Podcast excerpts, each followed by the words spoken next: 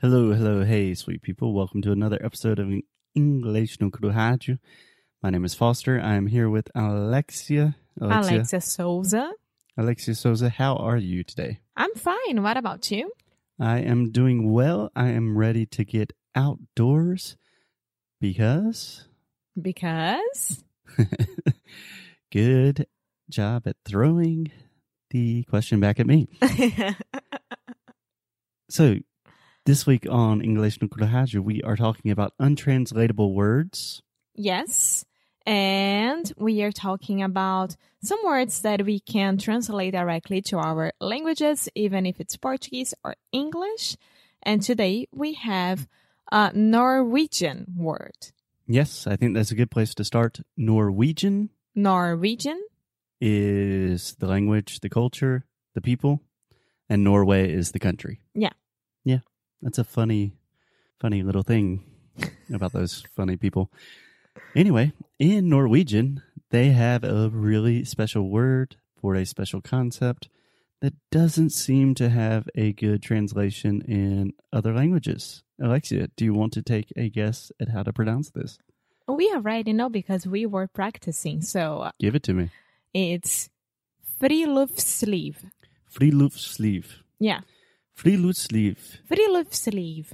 Yes, so friluftsliv is the Norwegian concept of essentially being outside and being one with nature. But as far as I can tell, everything we've read about it, it's a lot more than just being outside.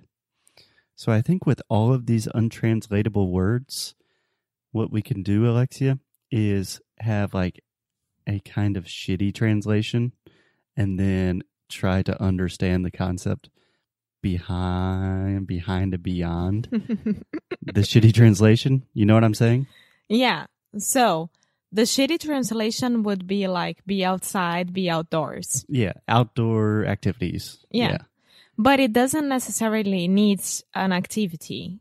You just need to be outside. So if you are sitting down under the sun in a park, for example, doing nothing, this is already friluftsliv. yeah so friluftsliv could be just anything outside but everything i was reading the most important thing is just having this idea that you are connected with nature you are mindful with your place in the world you have a sense of the world is this big beautiful place and that we are all in communion with one another it's not just being outside it's hugely important and beautiful and norwegian people live longer because they feel this every day And I want to connect to an episode that we just did last week, which is Palaces for the People Parks. And if you think about it, if you have a park in your city or whatever, this is already uh, an excuse to be friluftsliv.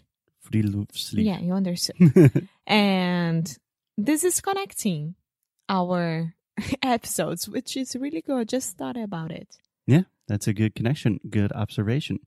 So, Alexia, the point of these untranslatable words, at least for us, is really to learn more about other cultures through the lens of these words. What does this tell you about Norway? That everyone likes to be outside and taking care of their mental health, I think. Yeah. So, something it really showed me about Norway look at a map. First of all, Norway it's super is cold. really far north Yeah. and it's huge. It's it's huge. No, I mean, I always compare all of the Scandinavian countries. I just put them in one group. Like, oh, Denmark, Belgium. Like, Belgium's tiny, and with all of the other countries in Europe, it's right there. Norway's way north. It's up there with Finland. It's huge. There's a lot of mountains. Everyone's outside. Yeah, just a simple thing. I'll always think about like I know that Norwegians are already used to this, but it's it must be so cold. So damn cold should be outside during winter, for example, or even during fall.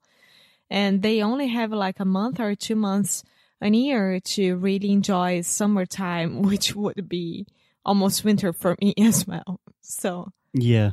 I was actually reading an article about friluftsliv, and an American journalist was traveling in Norway to really try to understand this. And she would always say to the Norwegians, like, how are you guys always outside? It's freezing. And they were like, oh, it's not cold. You're just wearing the wrong clothes. yeah, layering. It's all about layering. Layering. No, layering. Layering. Yeah. Layering. You had it right the first time. Layering. No, there's no L in the middle. Layering. Layering. It's just a layer. Layer. Ing. In. Layering. There we go. Okay. There we go. Yes, the act of wearing more than one layers. You you have a shirt, then a sweater, then a jacket.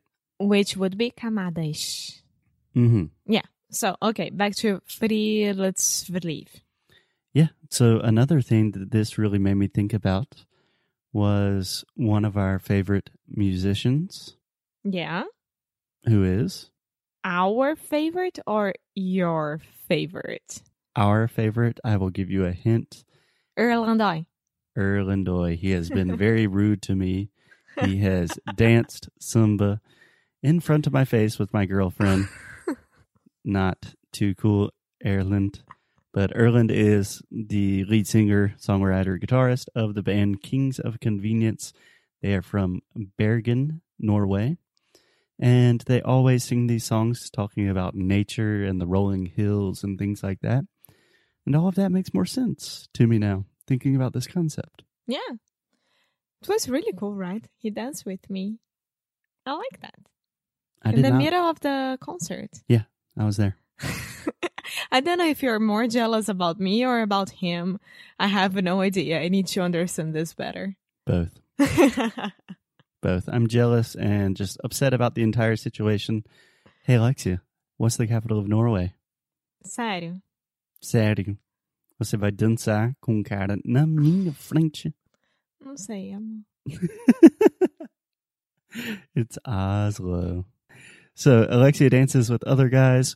She doesn't know capitals of countries, but we both love spending time outside. I would love to visit Norway.